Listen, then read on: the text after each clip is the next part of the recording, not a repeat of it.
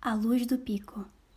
Enorme rochedo de pé junto à praia, o pico de Fernando de Noronha impressiona pela sua forma estranha e alta, como um gigante silencioso.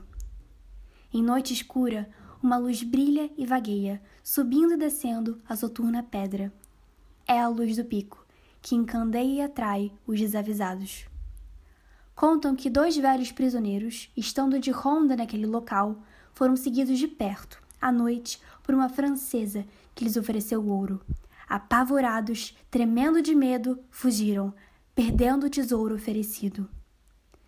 De outra feita, um prisioneiro jovem, esfomeado e errante, encontrou-se com a estranha visagem, que, vendo chorar de desespero, deu-lhe ouro e desapareceu, deixando-o rico.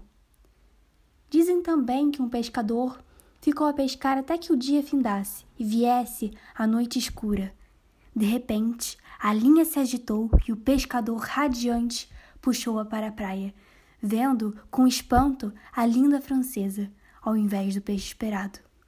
E o pobre pescador foi encontrado morto na praia ao amanhecer.